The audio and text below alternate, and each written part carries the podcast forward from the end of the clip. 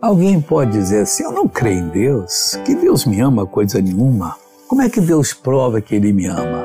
O apóstolo Paulo respondeu em Romanos 5,8, dizendo: Mas Deus prova o seu amor para conosco em que Cristo morreu por nós, sendo nós ainda pecadores, quando não tínhamos merecimento algum.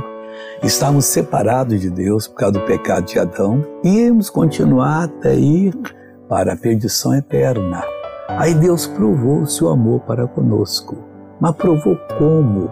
Ele provou o seu amor para conosco em que enviou Cristo Jesus, seu único filho, para morrer em nosso lugar sofrer o nosso pecado, levar as nossas doenças e enfermidades e acabar com o castigo nos traz a paz.